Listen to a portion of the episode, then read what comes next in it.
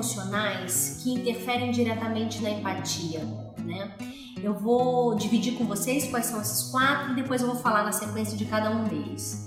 O primeiro que impacta é o controle dos impulsos, a consciência emocional, a expressão emocional e o teste de realidade. Então nós vamos falar primeiro sobre o controle do impulso. O controle dos impulsos é a nossa habilidade de resistir ou conter a tentação de agir.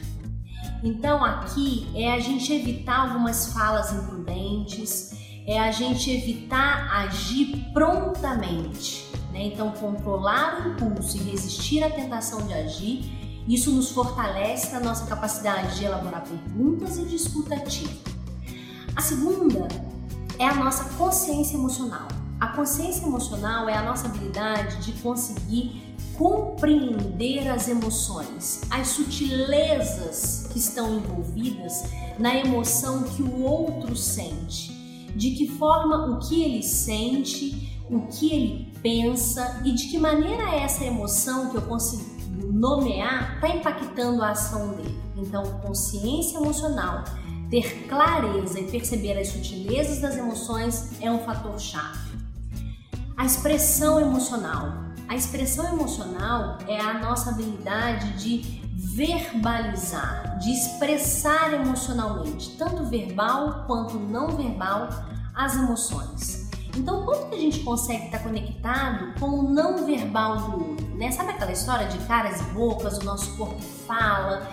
Então, a gente está observando, está conectado com o que o outro está trazendo também na sua postura, o quanto que ele consegue expressar, ou às vezes nós vamos ter que ajudá-lo a promover um ambiente para que ele se coloque um pouco mais. Então, a gente está conectado com a nossa expressão e ao mesmo tempo aceitar e reconhecer a expressão que vem do outro.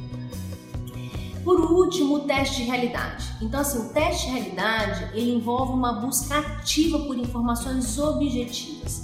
Teste de realidade é o concreto, são fatos, são dados. Então, ah, aonde que eu consigo buscar e confirmar informações, justificar informações para validar sentimento, para validar percepções, para validar os pensamentos. A habilidade de teste de realidade, ela permite que o indivíduo se mantenha vendo as coisas como de fato são.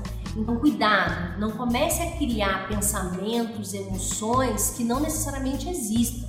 Então, aqui é cerque-se de, de suporte e justificativas que realmente venha do outro, é a realidade do outro, para você não fantasiar ou cometer aí alguns devaneios, né? E por que, que isso é importante, né? Por que, que essa engrenagem emocional ela é chave, né? Porque são esses os elementos que, que diferenciam o grau de desenvolvimento da empatia de uma pessoa para outra, né? Lembra que eu mencionei que todos nós temos empatia, mas que a diferença é o grau com que cada um apresenta? Por quê? Porque esses quatro elementos interferem no modo como a sua empatia é expressa. Então, quando esses componentes da inteligência emocional estão em equilíbrio, nós podemos dizer que se tem um pleno funcionamento socioemocional da empatia. Mas eu vou explicar um pouquinho mais adiante o que, que significa esse fator socioemocional.